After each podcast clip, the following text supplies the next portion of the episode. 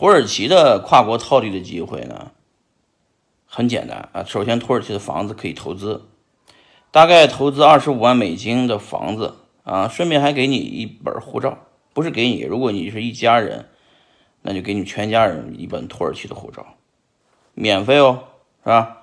但是你说土耳其的房子不想买，行，不想买也行，你就在土耳其存上五十万美金。然后给你本土耳其护照，拿了两本护照干啥呢？哎，这个连这都不知道的人就别不别配关注我的这个视频号，你该干嘛干嘛去，是吧？嗯，两本护照作用非常大，以后等你有钱了你就知道了。